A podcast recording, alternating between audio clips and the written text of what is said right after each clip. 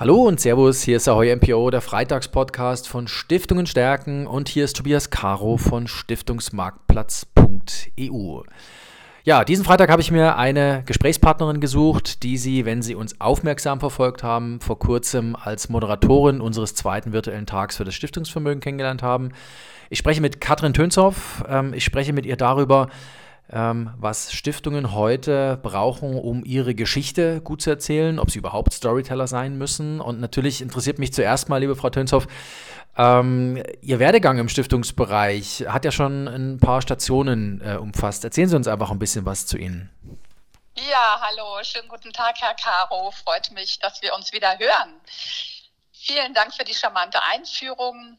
Ja, ich bin seit 25 Jahren im Stiftungswesen tätig. Elf Jahre davon habe ich eine der größten Förderstiftungen Deutschlands geleitet, die Stiftung von SAP-Mitgründer Dietmar Hopp. Jetzt bin ich aktuell Geschäftsführerin der St. Dominikus Stiftung in Speyer. Das ist eine kirchliche Stiftung, die Trägerin ehemals ordensgeführter Einrichtungen ist, Schulen, Krankenhäusern, Jugendhilfeeinrichtungen und gegründet wurde von Dominikanerinnen.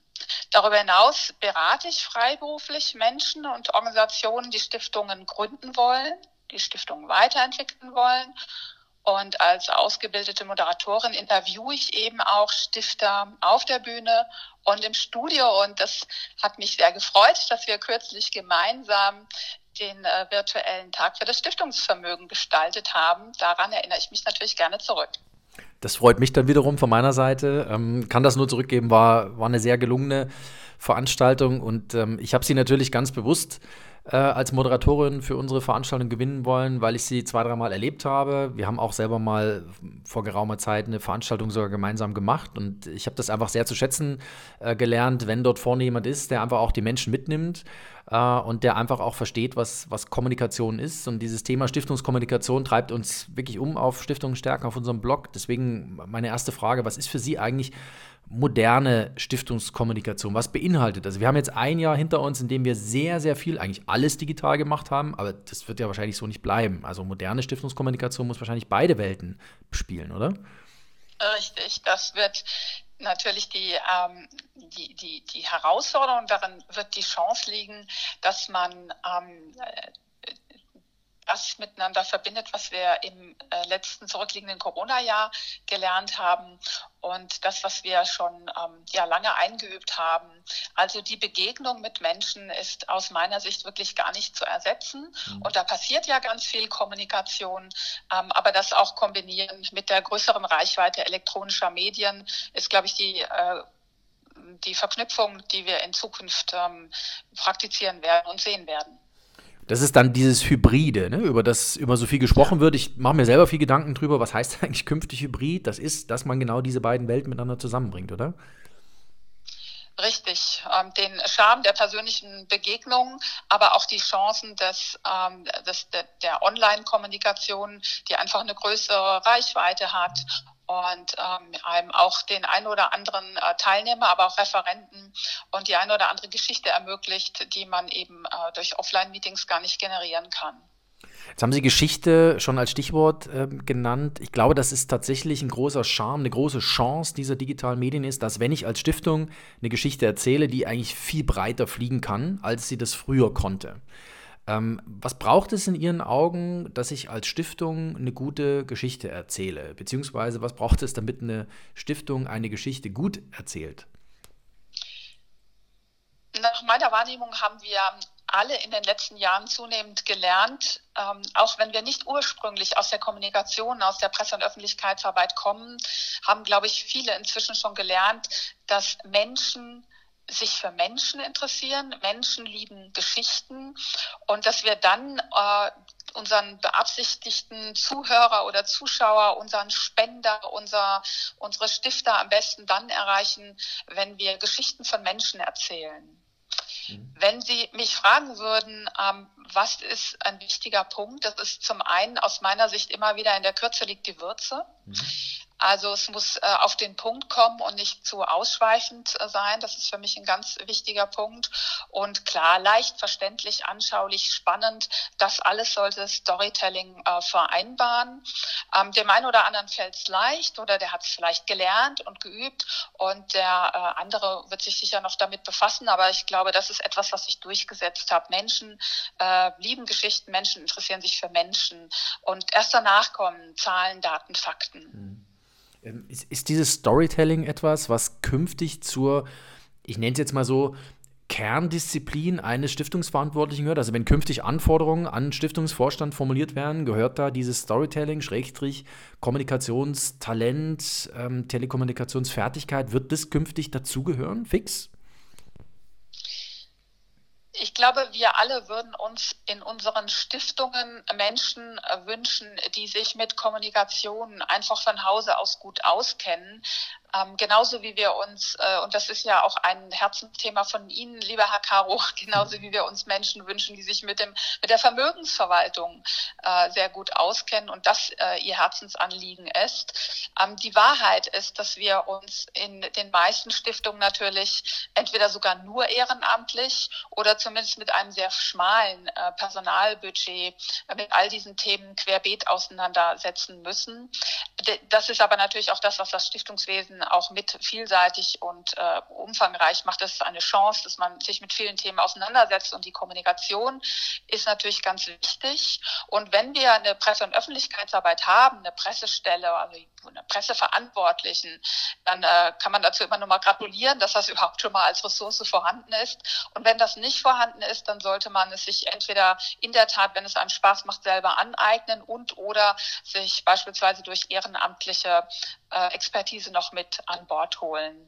Sowas kann man ja sehr schön machen, indem man ähm, ehrenamtlich oder im Beirat oder sowas solche Stellen eben auch besetzt. Und zwar nicht immer nur, ähm, wenn ich das bei allem Respekt sagen darf, äh, Steuerberater, Rechtsanwälte, ähm, äh, sondern äh, vielleicht auch mal jemand aus der Presse- und Öffentlichkeitsarbeit sich da mit an Bord holt. Das ist ein guter Punkt. Ne? Also das ist so dieses, ich weite mal meinen Ressourcenschatz, äh, auch derer, die vielleicht so eine Stiftung unterstützen wollen auf Pro Bono-Basis. Ähm, denn Kommunikation ist ja auch nichts, was man so mal aus der Hüfte schießt, ist auch nichts, was man einfach mal, ich sag mal, irgendwann mal irgendwie macht, sondern es braucht ja so einen, so, einen, so einen gewissen Plan. Wenn Sie so einen Plan für so eine Stiftung ausräumen, ich kann mich noch gut erinnern, Dietmar Hopp Stiftung, das war immer eine Stiftung, die hat sehr viel mit sehr starken Bildern zum Beispiel gearbeitet. Das ist bei mir einfach irgendwo hängen geblieben und ähm, hatte auch immer diesen regionalen Bezug. Der wurde sehr stark rausgearbeitet, auch kommunikativ. Ähm, wenn Sie einen Plan machen müssten, wo würden Sie ihn anfangen? Oh, also es äh, freut mich sehr und ehrt mich, dass Sie äh, das in, in Erinnerung haben. Und in der Tat, ähm, es ist ja jetzt, meine Anfänge in der Dietmar Hauptstiftung liegen ja schon äh, einige Jahre zwischen zurück ähm, ich sag mal zum jetzigen Zeitpunkt vielleicht 15 Jahre. Und äh, in der Tat war eines der ersten äh, Dinge, die ich also sofort klar gesehen habe, wir müssen auf der Stelle sofort ein äh, Archiv aufbauen mit starken Bildern. Wir haben starke Geschichten, mhm. aber ein Bild sagt bekanntlich mehr als tausend Worte. Und deswegen ähm, habe ich, ähm, äh, das, ich wollte gerade sagen, nicht dran gespart, aber es kostet gar nicht so viel Geld, wie man denkt, einen guten Fotografen zu haben, der wirklich starke emotionale Fotos macht. Ähm, das war eines der ersten Dinge, die ich äh, initiiert habe und auch mit dem Stifter abgesprochen habe. Und ähm, die Fokussierung auf Regionale ähm, war jetzt bei uns eben durch den Stifter gegeben, mhm. aber Sie haben schon recht. Ähm, wir haben auch überregionale Projekte damals auch gefördert und haben aber aber ganz stark ähm, eben eine Sparte kommuniziert. Also man kann ja auch etwas machen und was anderes lassen. Mhm. Also oder umgekehrt, man kann auch überregional fördern, aber sagen, wir kommunizieren eben nur das Regionale, wenn das zur Stiftung besser passt. Mhm. Also da gibt es auch andere Organisationen, die da sehr stark drin sind, zu sagen, wir machen auch andere Sachen, aber wir kommunizieren in eine Richtung, weil so wollen wir auch überwiegend äh, ähm, wahrgenommen werden. Ne? Also Christoffel Binden Mission zum mhm. Beispiel, mhm. äh, die natürlich viel mehr machen als nur äh, äh Blinde zu unterstützen und äh, zu operieren. Mhm. Aber so kann man sich fokussieren und äh, das äh, schärft natürlich die Wahrnehmung. Das ist einfach auch ein wichtiger Punkt. Mhm. Ähm, Glaube ich auch. Also Sie sehen, das sind Dinge, die bei einem hängen geblieben sind, obwohl es jetzt auch schon ein paar Jahre her sind, dass äh, man sich auf dieser Veranstaltung damals getroffen hat oder dass man mit der Dietmar Haupt Stiftung einfach an zwei, drei Punkten mal zusammengekommen ist. Ähm, ist so dieses äh, Kommunizieren mit Plan, ist das auch was, ähm, was man, sagen wir mal, wenn man als Stiftung mal angefangen hat, was man dann einfach durchziehen muss? Also ist, ich stelle mir das so vor, Stiftungskommunikation ist nichts, wo ich jetzt sagen kann, naja, das mache ich jetzt mal zwei Jahre und dann wird das ein Selbstläufer. Kommunikation ist nie ein Selbstläufer, oder? Ja, man muss am Ball bleiben. Aber das, was ich eben sagte, nämlich äh, ein, äh, dass wir ja gesagt haben, wir engagieren einen Fotografen, der mhm. wirklich hervorragende Fotos macht. Das ist für mich mehr so die Basis. Mhm. Und dann ist die Frage, wie ist eigentlich die Strategie? Mhm. Äh, was wollen wir sehen? Was wollen wir kommunizieren? Was, wie soll es wahrgenommen werden? Und da ist eben die Pointierung sehr wichtig. Denn man hat immer viele gute Dinge, über die man gerne berichten möchte, aber äh, das ist dann irgendwann nicht mehr aufzunehmen. Also die Pointierung, die äh, auf den Punkt zu bringen und sich wirklich zu fokussieren auf, wie wollen wir wahrgenommen wahrgenommen werden. Das ist ganz wichtig. Und da möchte ich noch eine andere Sache einfügen, die ähm, einfach dazugehört aus meiner Sicht, ist nochmal ganz klar sich zu machen. Wen will ich denn eigentlich adressieren? Mhm. Also wir beide haben uns ja zum Beispiel darum Gedanken gemacht, als wir den virtuellen Tag für das Stiftungsvermögen ähm, moderiert haben, wer sind denn eigentlich unsere Zuschauer? Und erstaunlicherweise wird das oft völlig aus dem Bild verloren. Mhm. Die, die Frage zu stellen, wer wer schaut mir denn zu? Wen möchte ich erreichen und von welchen Voraussetzungen kann ich denn ausgehen? Also man könnte sich quasi vorstellen, man produziert irgendeinen Film und überlegt sich vorher so eine Art Skizze, wie sieht denn der Durchschnitt, durchschnittliche Zuschauer aus, den ich damit erreichen will. Und wirklich zu sagen, von welcher Voraussetzung kann ich ausgehen, wo hole ich den ab? Und deswegen kann man auch nicht für alle Medien, in denen man vielleicht irgendwie gerne mal erscheinen möchte, die, die gleiche Botschaft senden, sondern Pressearbeit ist ja etwas, was äh, auch, äh, wo es ja nicht umsonst für Fachleute gibt, die äh, wirklich wissen, äh, wie man die Dinge auch anpackt. Also es ist auch nichts, was man gerade mal kurz in einem Kurs äh, verinnerlicht, sondern das ist natürlich ja zu Recht etwas, womit Menschen sich intensiv über Jahre auch ausbilden und weiterbilden. Finde ich spannend, dass Sie sagen, dass man natürlich den Adressaten erstmal kennen muss. Mir geht es ganz häufig so, wenn ich Jahresberichte geschickt bekomme. Ich bitte immer darum, dass man die uns inzwischen als PDF schickt, aber so bei allen Stiftungen komme ich damit noch nicht durch mit dem Wunsch. Ähm, und dann gibt es zum Beispiel SES Kinderdorf Stiftung, die haben einen Jahresbericht, ja, aber die haben auch zum Beispiel das Stifterblatt. Stifterblatt finde ich von denen das viel coolere Instrument, einfach über das zu erzählen, was so zuletzt in der Stiftung aktuell war. Ich habe schon mal die Anregung gegeben, äh, sprecht doch mal zu eurem äh, Jahresbericht oder Tätigkeitsbericht einen Podcast. Also holt doch eure Leute, die euch unterstützen oder die euch potenziell unterstützen wollen, äh, nicht mit diesen 80 Seiten PDFs ab, ähm, sondern versucht das mal ein bisschen anders zu verpacken. Ist da, da steckt ja viel von dem drin, dass ich gar nicht weiß, wem schicke ich eigentlich einen Jahresbericht. Das wird irgendwie verbreitet, aber eigentlich ohne Ziel. Ne? Und das ist ja ein Problem. Ja, das ähm, ist sicher so, dass man sich vorher darüber Gedanken macht. Also ein Jahresbericht, der kostet ja viele Ressourcen. Mhm. Äh, was adressiere ich eigentlich damit? Äh, es kann natürlich zu dem Ergebnis kommen, dass man sagt, ach, wir wollen einfach auch so eine allgemeine Info haben oder eine, eine bezogene. Also ich war auch schon für eine Stiftung tätig. Wir haben bewusst entschieden, wir wollen keinen Jahresbericht machen. Mhm. Äh, das, das, äh, da fragt auch keiner nach. Wir müssen den auch nicht irgendwo vorlegen. Also was anderes als Jahresabschluss wohlgemerkt. Mhm, genau, ja. Der guten Ordnung halber. Äh, Jahresabschluss haben wir natürlich gemacht. Aber ein Jahresbericht im Sinne, wir berichten einfach mal, was im letzten Jahr so war. Da sollte man sich ähm, proaktiv für entscheiden und das bewusst machen. Und das könnte zum Beispiel ein sehr gutes Instrument sein, ich sage mal, für so Einrichtungen wie Bundesverband Deutscher Stiftungen ganz mhm. viele Mitglieder haben oder andere Organisationen, die viele Mitglieder haben, die einfach auch sehen wollen, was war denn so im letzten Jahr. Da macht mhm. das sicher Sinn. Ähm, ansonsten können andere Medien sicher viel sinnvoller sein, wo man sich einfach überlegt, wie setzen wir denn unsere oft ja sehr schmalen personellen und finanziellen Ressourcen wirklich so gezielt ein, dass äh, wir auch da nicht umsonst was produzieren. Ähm, wie gesagt, die mhm. Empfängersicht ist da einfach ganz wichtig. Mhm. Letzte Frage noch, ähm, ein bisschen mit Blick auf die Zukunft. Ähm, was glauben Sie, wie kriegen wir mehr Stiftungen dazu, dass sie ihre Geschichten erzählen? Ich, ich sage immer, Stiftungen haben eigentlich genau das, was die digitale Welt braucht, nämlich Geschichten. Und zwar in Bayern sagt man zum Saufordern, also richtig viele.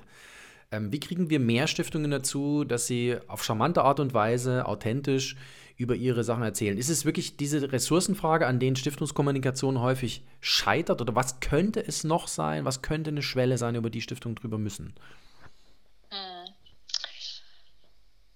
Ich denke schon, dass es eine Frage ist von der verantwortliche Stiftungsmanager oder die verantwortliche Stiftungsmanagerin, aus welcher ähm, Ecke kommt man denn?